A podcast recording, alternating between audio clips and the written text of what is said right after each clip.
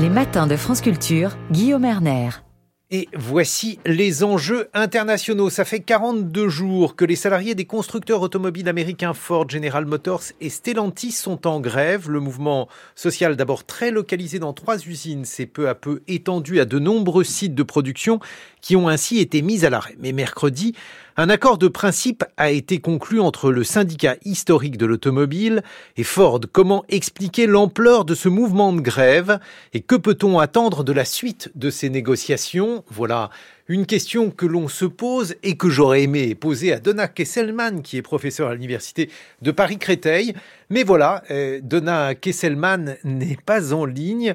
Et c'est une grève qui a été absolument historique parce que le président Joe Biden a salué cet accord de principe qui a été donc conclu entre le syndicat euh, des travailleurs de l'automobile et le constructeur automobile Ford. C'est probablement déjà l'une des spécificités que l'on peut souligner sur euh, ce conflit social, tout simplement parce que euh, General Motors a réussi donc à faire en sorte que ce conflit devienne un conflit politique et que ce conflit politique soit soutenu par le président de la République. Et si l'on en croit donc ce qui est raconté dans la presse, eh bien, le syndicat américain de l'automobile a annoncé mercredi avoir trouvé un accord provisoire. Alors, en quoi consiste cet accord? Bah, Il est très important puisqu'il comprend une augmentation de 25% du salaire de base.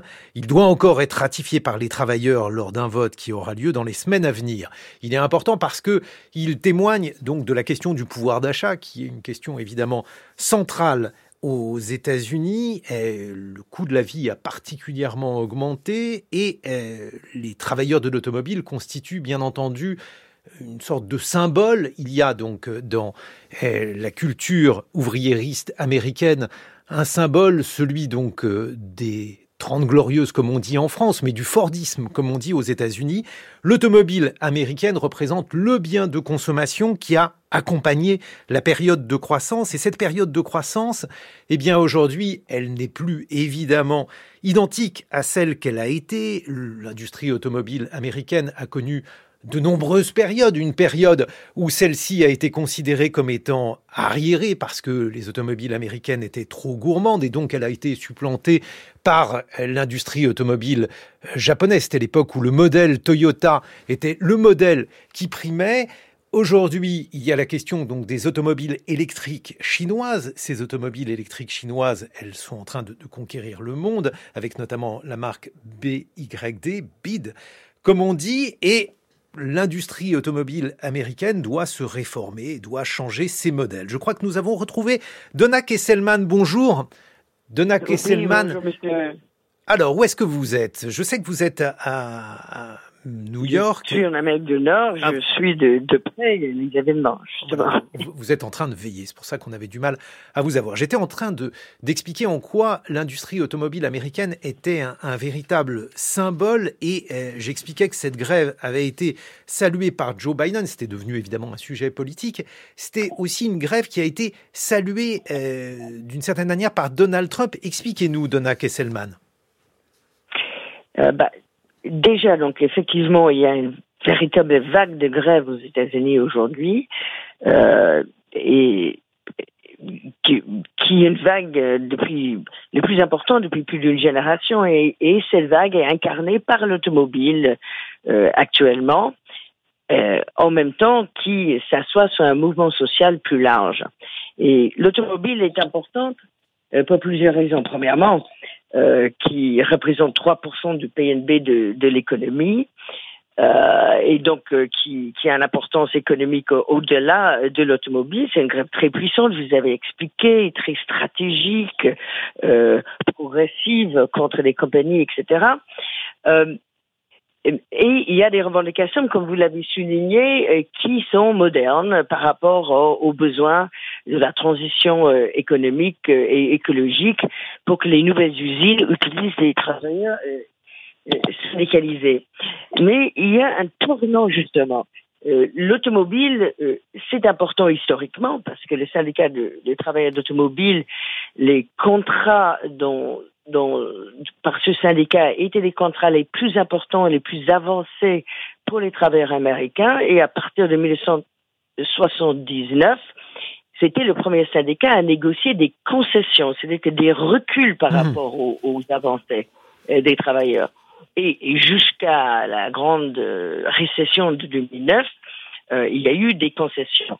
Donc cette grève, c'est la revanche. C'est la revanche pour récupérer le niveau de vie euh, et des acquis des travailleurs euh, américains, mais aussi, et c'est tout à fait symbolique d'un sentiment des inégalités de plus en plus importantes qui existent notamment depuis la, la pandémie.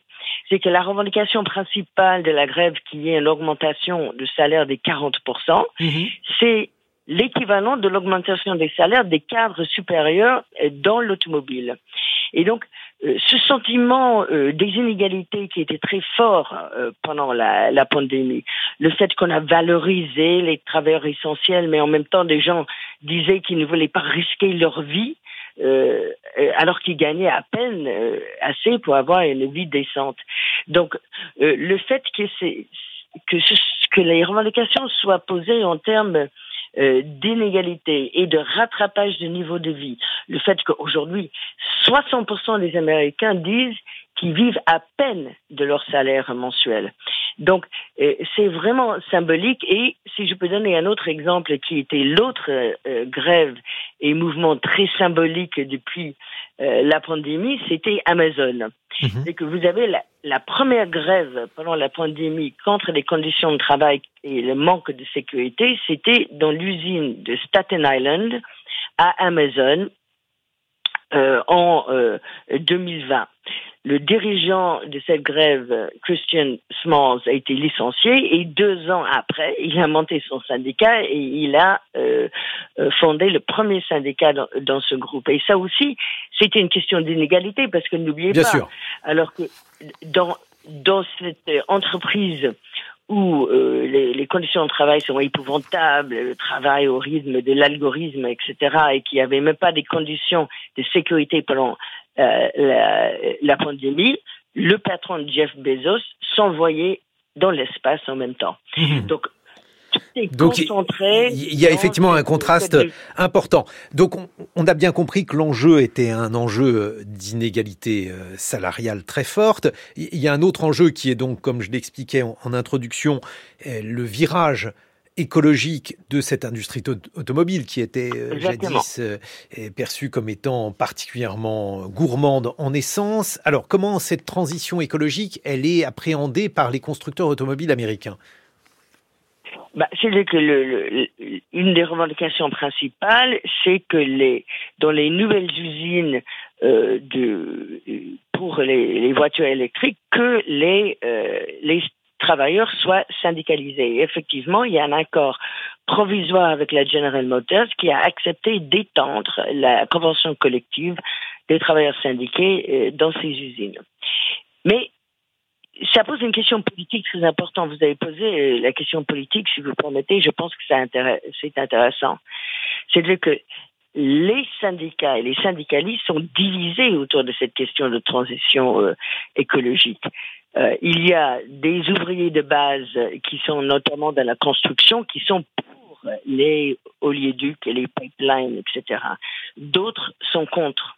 Mais ce sont ces ouvriers de base et surtout ces ouvriers dans la construction et d'autres euh, euh, secteurs comme automobile d'ailleurs, euh, n'oubliez pas où il y a une scission au sein des syndicats et que ce sont des ouvriers, notamment des ouvriers blancs, hein, dans trois États du Middle West qui ont fait basculer l'élection de 2016 mhm. en, faveur de Donald Trump. Donc, cette question... Donc c'est très important. Ces ouvriers et pour qui ils vont voter euh, risque d'être un enjeu très important pour les prochaines Évidemment. Alors, j'aimerais quand même terminer par euh, une question. Alors là, purement politique, Donna Kesselman, et la Chambre des représentants a un nouveau speaker. Il n'est pas très connu, il est Trumpiste, il s'appelle Mike Johnson. un commentaire sur euh, ce nouvel homme qui va avoir un rôle important et qui dénote bien sûr de l'influence de Donald Trump. Ah bah oui et non, c'est que c'est euh, euh, un, un, candidat qui finalement Donald Trump s'est fait euh, dépasser par sa base extrémiste. C'est que l'ancien président de la Chambre était soutenu par Trump comme un compromis avec le Parti républicain. Et c'est l'extrême droite trumpiste qui a euh, euh, qui l'a euh, fait donc qui l'a qui l'a fait sortir et qui ont imposé cet homme mais vraiment très très extrême sur toutes les questions sur l'avortement. C'était un de ceux qui ont signé cet appel vers la Cour suprême pour annuler des élections etc c'est c'est quelqu'un y compris qui, qui est complètement libertarien, qui ne veut aucun contrôle des, des, sur les réseaux sociaux et des, et des, des entreprises sur les réseaux sociaux, etc., quelle que soit la, la situation ou le, le, danger, y compris pour les mineurs.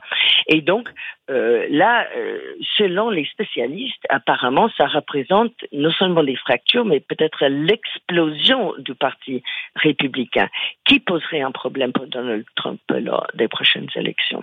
Donc, on peut s'attendre peut-être à une mmh. paralysie hein, encore plus important aujourd'hui euh, dans le Parlement et dans le, Congrès.